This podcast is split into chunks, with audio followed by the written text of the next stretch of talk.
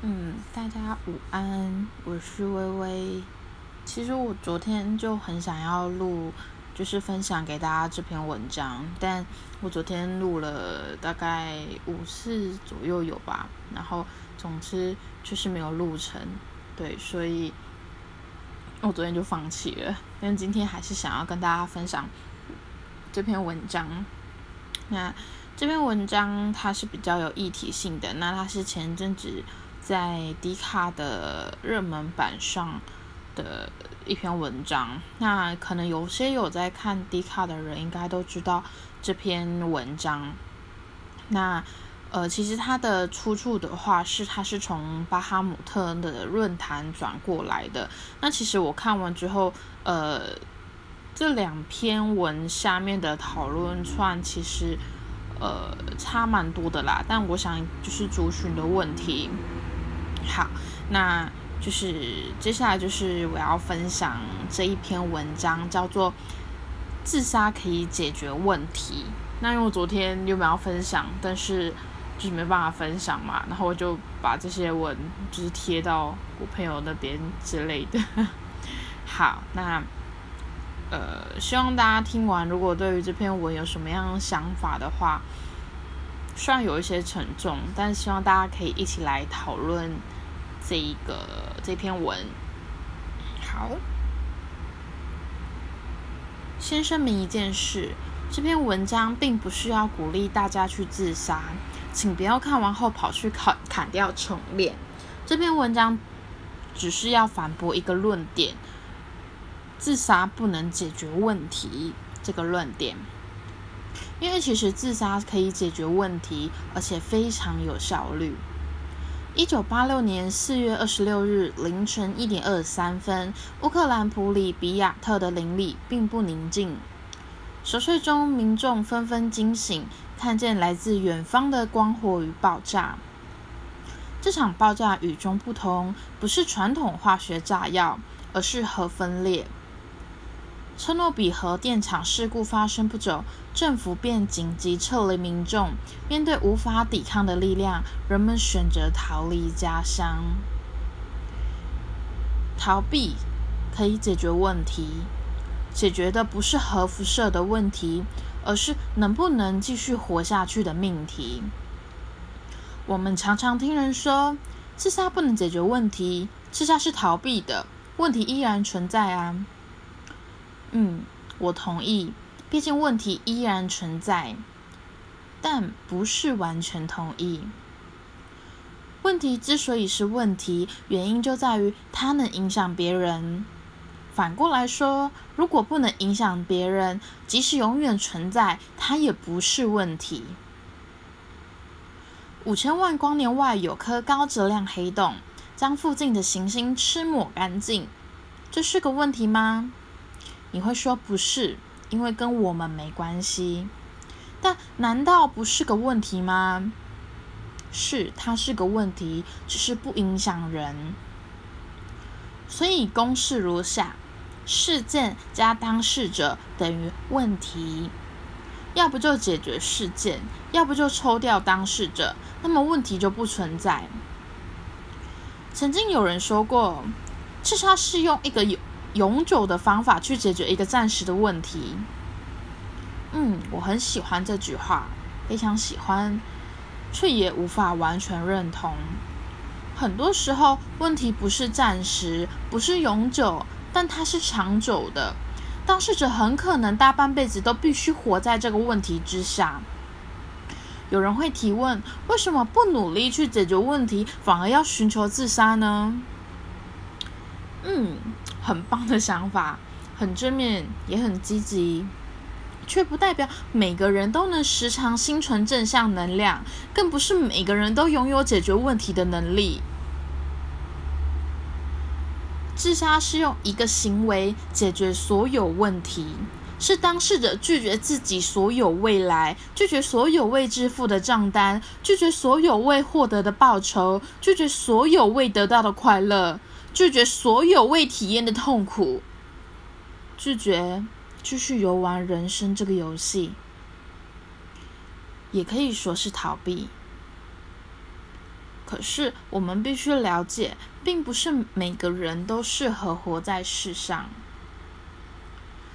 我们可能会很天真的认为每个人都平等，但事实大相径庭。我们不平等，你、我、他、隔壁的邻居都一样，完全不平等。这里的不平等不是指人权，而是个体规格与周遭环境。光是基因差异、后天教育跟生长环境就因人而异，怎么能期盼我们把每个人看成平等？在我眼里的小事，或许在另一个国家的另一个人眼中则不可饶恕。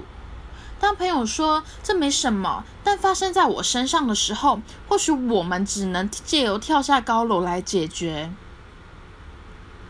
每个人都不同，规格不同，基因不同，成长不同，思想自然也不同。有些人认为想自杀就去自杀，要死的话也没人阻止得了。我认为不应该只是这样，社会应该普及化安乐死，任何人都有权利行使。有人可能会说，要自杀的人就会去自杀，不会的就是不会。真的想死还怕痛吗？嗯，是的，因为怕痛而不敢死的人还真的不少。这样难道不是在鼓励自杀吗？不是，而是提供一个。无痛而且有尊严的离开方法。我认为应该普及化安乐死，还有一个原因，很简单的原因，既然没有任何人询问过新生儿是否愿意诞生的意愿，因为在目前科技也做不到，至少应该要保障当事者自由离开的权利。再说，安乐死也比较干净，好清理，不是吗？有人想每天清理跳楼后分散的尸块、上吊后脱肛的尸体吗？安乐死至少可以为当事者保留尊严。如果有人说都要死了还要什么尊严，我会认为这个人很可能不懂尊重。自杀了，父母怎么办？如果父母不曾问过当事者出生的意愿，也就没有权利阻止他选择离去。再者，这就是出生的代价，与人建立关系就必须承担总有一天会失去的风险。这是事实，不是危言耸听。人都会死，关系都会结束，大家都是成人了，每知道每件事情都有结束的一天。天下无不散的宴席。如果我是父母，就算是我的小孩自杀，我也不会怨他。我因为自私的理由把他带到世上，却没有想过他的未来或许会遇上无法跨过的障碍。这是我的过错。生命那么美好，为什么要怪父母？生老病死，每个人都一定会遇到。这样真的叫美好吗？是我同意，人生有很多好事，朋友、家人、电影、游戏、运动、性爱等等。但如果可以选择，如果你能选择要不要出生，我相信很多人不会为了这些好事而花上七十年的光阴，活在一举中，活在一具终将腐败的肉体里，更不用提还有一头拉苦害事等在前头。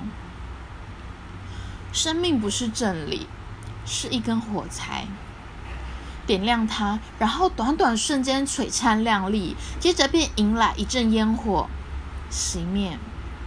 人生的一切就是这样，只能体会，不能永远拥有。所以哪一个比较残酷？永远不知道快乐，还是体会过快乐，然后下一刻全被拿走？悲观吗？我只是用很客观的角度去解释人生，是事实，因为人都会死。我听到你这么说，或许这就是人生的意义。你不能永远拥有，所以才学会珍惜。同意，非常同意。但是我不免认为，何苦呢？你学到了珍惜，然后死去，又什么都没了。从效率与理性的角度来看，是否真的有这个必要？就像一场没有奖品的马拉松，一身汗，享受了过程，得到美好回忆，听起来不错。可是何必呢？为何不一开始就不参加？毕竟最终结果是你什么也不会记得，或许也没几个活着的人会记得你。就算他们记得，你也已经死了，没办法做什么，没办法感觉，说句谢谢也办不到。哦，抱歉，还有一件事，参不参加这场马拉松是由父母决定，任何人都必须接受。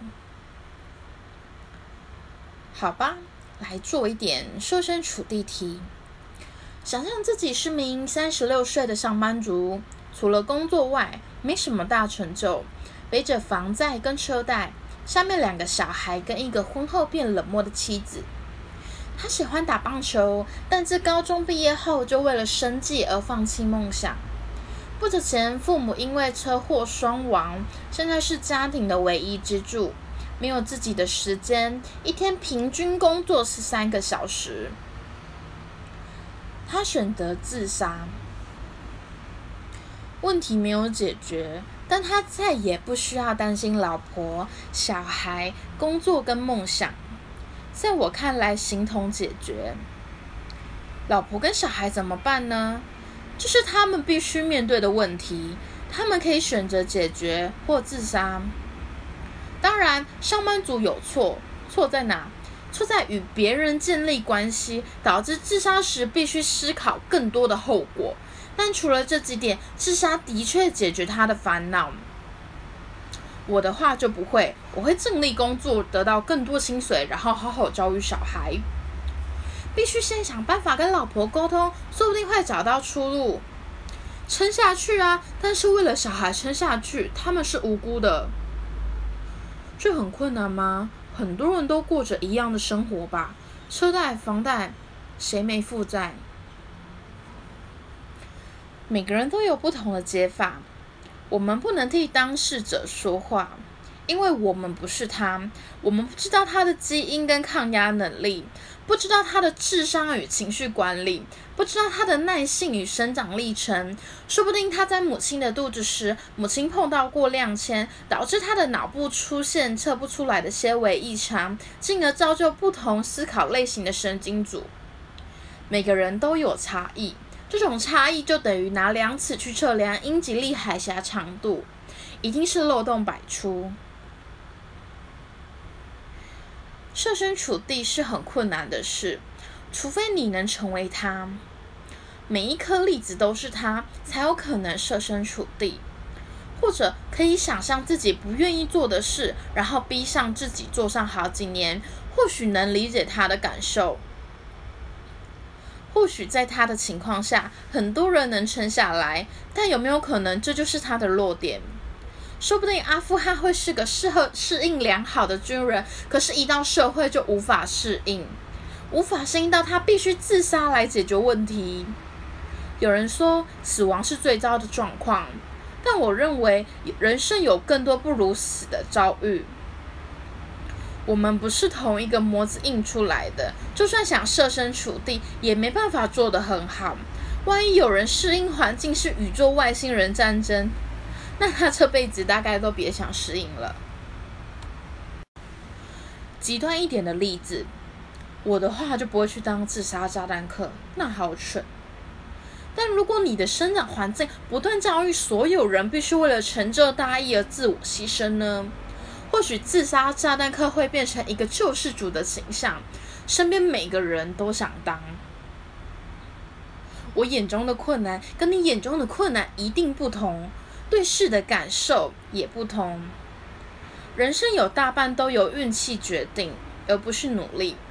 当一个人成功，会有一百个人仿效他的做法，但实际上往往只有不到一趴的人能复制成功。原因不是他们不努力，而是运气。但我们却还是不断仿效成功者的做法，却不去看那些做了一模一样行为但失败的九十九个人。这不是在贬低努力的价值，努力很重要，但是努力往往只是给你一个和别人同等竞赛的机会，剩下的靠的是运气。有很多手段可以提高成功几率，但最后还是看市场接不接受。运气非常重要，你可以是个非常有才华也非常努力的导演，但出生在台湾，大概也没什么前途。台湾有很多导演，但真正进入好莱坞的却只有李安一个人。一百个面试官能力相当，一百个面试者能力相当，只有一人被选上，原因是他戴了红色的领巾，刚好触动主考官脑中无意识的机制，加深印象，因此被选上。有谁知道这点？没人知道，也不可能知道，这就是运气。还需要更多证明吗？知道雁门这个地区吗？出生在这地区，如果你是女性，家庭经济差，十之八九会在十二岁时被迫嫁给比自己大、被迫嫁给比自己还大上好几岁的男人。因为传统认定女性是负债，只能赶快嫁掉。你逃不掉，因为整个区域的人大都认为这是正确的事。你有能力，你很努力，但你不能决定自己出生地，也不能接受教育，这就是运气。当我看到有人自杀，我只会觉得好吧，他自由了，而不是去责怪或回避。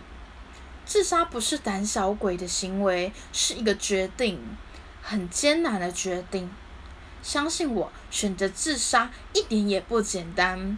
如果有人说自杀是逃避、是懦弱，我通常不以为意，因为事实往往相反。难道我不希望去救那些人吗？我希望，我当然希望，但我知道这不可能。所以，与其用一千万种办法去解决一千万个方问题，不如用一个办法去解决所有问题。没有当事者，就没有问题。很瞎吗？嗯，很瞎。有用吗？非常有用。为什么我们有各种人权，却不保障死亡权？为什么我们支持各种生产津贴，却没有一条协助送行的法律？为什么死亡不是一个权利？为什么我们能为了很蠢、很自私的理由生小孩，却不能为了小孩的感受而放手让他们自杀？很蠢，很自私。我经常问人是否想生小孩，又为什么要生？常得到的答案如下：不生，老了怎么办？一个小孩长大可以赚回好几倍的奶粉钱，这是投资啊！就想要有自己的基因。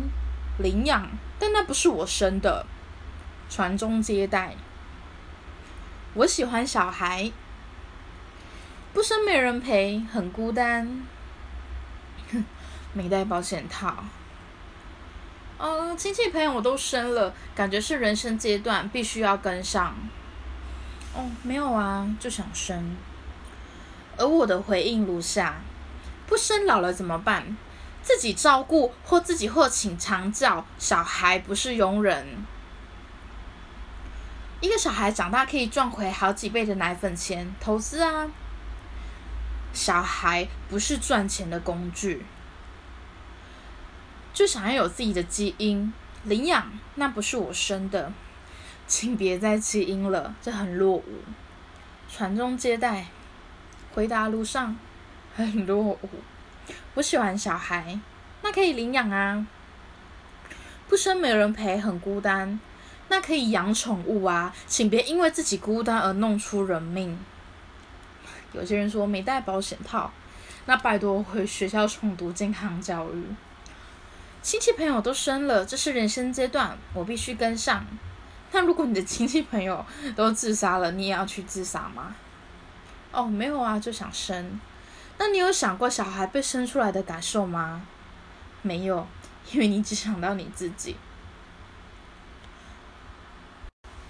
人对死亡之所以避而远之，原因很简单。生物学，你身上的每一颗细胞都很努力工作，很努力活下去，因此生物学也让你认为活下去很重要。改变一点脑袋化学成分，全世界的人就会一起割腕。所以要用理性思考，不要被情绪牵着走。自杀真的不对吗？真的不好吗？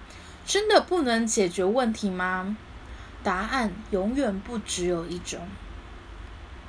我不赞成自杀，希望世界上每个人都能快乐活下去，但这不可能，所以退而求其次，认为安乐死必须全球化，每个先进国家都应该要有完善的机制，确保人民拥有死亡权，也拥有死亡权。有人问。安乐死全球化，难道不会有全家呃不会有家人冲到医院揍医生，说他们乱给小孩自杀药剂吗？所谓安乐死，应由当事者签署同意书，并自己施打药剂，以降低法律诉讼。而且当事者有义务与自身亲人沟通。如果未与亲人达成协议，但依然选择安乐死，那也是他的选择，我们没有插嘴的余地。再重申一次，与人建立关系原本就有风险，我们必须尊重每个人的决定。我们可以协助对方，试图让他们活下去，但最后就算他们选决定选择自杀，任何人也不该有怨言。强迫对方活下去，并不代表是对的选择。我们能做的就是给予尊重。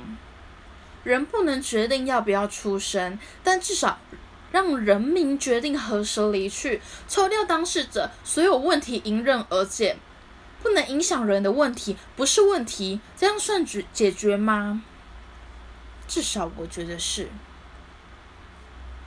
以上就是我的论点：自杀可以解决问题，只要没人受影响，问题形同不存在，形同解决。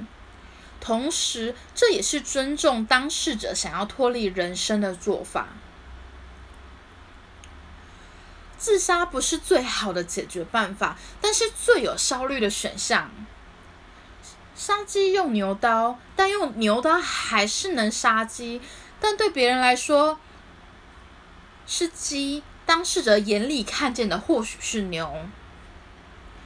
小时候总以为事情会迎刃而解。人生总会迎来胜利。长大后才发现，世界与认知大相径庭。愿意与否，我们都被迫玩一场名为人生的游戏。并不是悲观，而是很仔细去看这世界，我们会发现，人生没有想象中的美好。如果可以选择安乐死，其实反而会激励更多人，因为知道自己随时都能无痛放弃，很多人会愿意再拼一把。我要是随时都可以无痛离开，会觉得豁然开朗，而且会想再待在人世一下。毕竟你随时都能走，就也没什么好急了。这不，这不也是一种另类解决问题的方案吗？逃避并不可耻，而且有用。有其他想法吗？没问题，因为我们不一样，每个人都可以有自己的想法，可以提出来。我们不一定同意，但一定会给予尊重。你也可以不同意我说的一切，但这、但这、这都、这都很好，因为每个人都不同，想法也不同。好的。嗯，这就是这篇文章“自杀可以解决问题”的文章。嗯，然后我来分享一下，在我说我自己的想法之前，我先说下面迪卡这篇这篇文章，迪卡同学们留的一些热门的回应。呃，第一个热门回应是一个昆山科大的一个女同学，她是回应了 B 五的回应。那 B 五就是看完这篇文章，他说这是一篇很负面的文章，他看到后面不想看了。你死的时候有想过母亲怀在十月很痛生下你吗？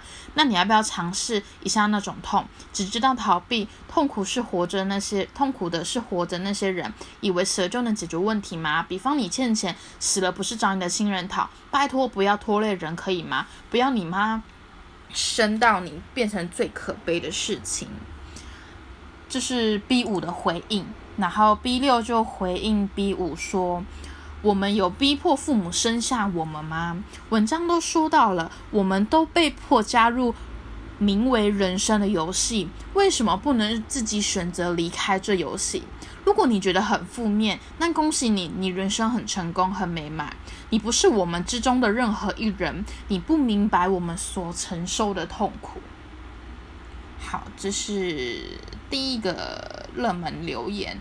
那第二个的是佛光大学的一个朋友回的，他说：“呃，其实我觉得自杀是一种移民。我觉得台湾不好待，所以我移民去美国。人间不好待，所以我也移民一下。我没有任何问题，我只是找不到活下去的动力。”那再来的话是 B 四的同学是醒悟科技，他。的同学，他说觉得自杀未必全都是逃避。看过一段话，因为一个人真的要多绝望的地步，想到自杀，呃，想，因为一个人真要到多绝望的地步，想到只剩下自杀的途径，那心境地步不是当事人，不是三言两语就能断定论的事情。而且我觉得自杀也需要勇气，不知死后去哪的自己，不知活着的方向。好，那。呃，像迪卡，呃，它是比较大学生的一个论坛。那像巴哈姆特的话，它的这个论坛使用者的年龄层就比较高一点。那它里面里面讲，呃，有提到一个论点，我觉得很有趣。他说。呃，之就是有一个叫做圆周率的一个朋友回说，之所以没有死亡权，是因为会造成许多社会上层的损失，让他们的钱血本无归。这也是为何没有死亡权却有自杀畏罪罪了。然后这个作者就回说，所以其实我有在，我有我在写的时候有想到，这该不会是资本主义的悲哀？悲哀，怕没有 DJ 老臣、低阶老公。然后对，然后其实我看到这一段，我就觉得蛮有趣的。就其实这真的说不定就是一种资本主义的一些做法吧。对，因为其实之前我有发过那个一部电影的分享，叫做《爱慕》嘛。那可能没有听过的朋友，可以再回去听听看。那爱慕那一篇那一篇电影，我里面其实就有提到关于呃死亡、尊严、爱跟安乐死这一块。那我有跟一些就是 First Story 上面朋友又提，就是聊到关于安，就是同不同意安乐死这件事情。那其实呃大家可能看完这一篇的文章。或是标题可能会觉得这是一篇非常负面的一篇文章。那我自己个人的观点是觉得，其实这一篇文章是真的，我觉得很哲学，因为他并不是说鼓励大家去自杀，而是他觉得自杀其实是一种，嗯，人在选择。它是一个人的选择的一个方案，对。那因为其实，在社会跟媒体的熏陶下，很多人会认为自杀是一件很可悲或者是一个罪名。就是，呃，其实我觉得这篇文章可能它底下还有深刻的去牵扯到，因为其实我觉得人之所以可能会。走上自杀这条路，大概十之八九，可能有百分之九十五趴的人，他们是因为长期可能被忧郁症缠身，他们最终选择自杀。这个并不会有人一碰到挫折马上就去自杀。我觉得这个案例真的是可能有，但是少之又少。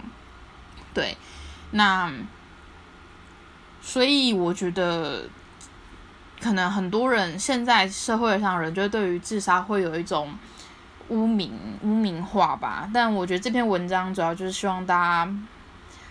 好好的去正视，也不是正视，就是换另外一个角度去思考自杀这一个议题。那，呃，其实我我觉得，如果大家，而且这篇文章我看的超多次，然后当我就是我又滑下来看，看到有些人有一些疑问，或是觉得他们有一些想反驳的东西，其实，呃，很多其实文章内都有写到。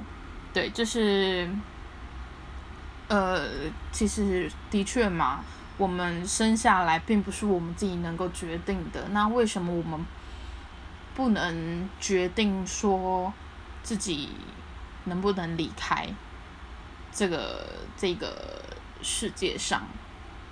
虽然可能有些人听完会觉得有点负面或是怎么样，但我。觉得这是一个非常值得讨论的议题。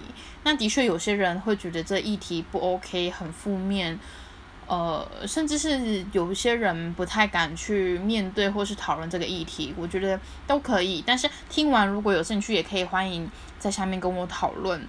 因为就像我前男友，我之前也很喜欢想要尝试跟他讨论，就是关于生死这个议题，但他。总是避而远之，然后会觉得只希望我不要讲这一块。但我觉得很坦然去面对这件事情是非常的重要。对，那其实我也常跟我朋友讲，就是因为其实我现在跟我家庭的状况没有很好，那很多人就会觉得说，那你有没有想过，就是你你爸就是。自己的女儿对自己那么冷落，或者是，就是我朋友很多都常会跟我讲这件东西，然后会觉得我这样子很，就是不要没必要跟家庭关系变成这样。但我绕回文章说的，我觉得你不是我，然后你没有经历过我所经历的过往的一切，可能，呃。在我心里，其实那是一个很很重的阴影，所以，所以我总是跟我朋友说，呃，那是他们的选择，他们必须要为他们的选择负责。他们选择先，我的父母选择先怀孕，就是做有有有了性行为，然后。他们也没有做好安全的机制怀孕，他们选择不把我拿掉，选择生下我，选择结婚，选择离婚，选择抢夺的抚养权，选择很多很多，就是人生就是一连串的选择嘛。那我现在会可能会。因为他们的选择而导致他的这个女儿对于家庭的冷漠，或是关系不是那么密切密切，那他们就必须要为他们的选择负责，这不是我的问题。虽然这样有一点自私，但我觉得那这就是你们的选择啊。那当然我自己也可以选择，我到底要不要跟你们关系好，或者是选择我到底要不要去正视这一块去解决。那无论结果如何，你们就是就是，我会觉得，总之每个人都需要替自己的选择负责，你管不了别人。然后每次当我跟我朋友讲这件事情的时候，他们都会觉得天哪，你这个人有点理性过头了。嗯，我想这就是每个人的生长环境不一样吧。对，那。呃，就是回到这篇文章，嗯，就是我觉得这篇文章其实它真的讲的有一点深，然后他思考的面向也可以很多，所以我希望大家能够，如果大家有兴趣想要看文字的话，可以去巴哈姆特。我建议去巴哈姆特啦，因为迪卡那边下面的回应站的有点扯。对，可以去查这一篇文章，叫做说“自杀可以解决问题”。对，然后，嗯，好，那以上是我的分享。那大家如果有任何问题的话，都可以在下面跟我一起讨论，因为我觉得这个议题真的是很需要被很有讨论的空间。OK，那以上是我的分享，希望大家会喜欢。我是微微，祝大家有一个愉快的下午，然后还有愉快的周末。OK，拜拜。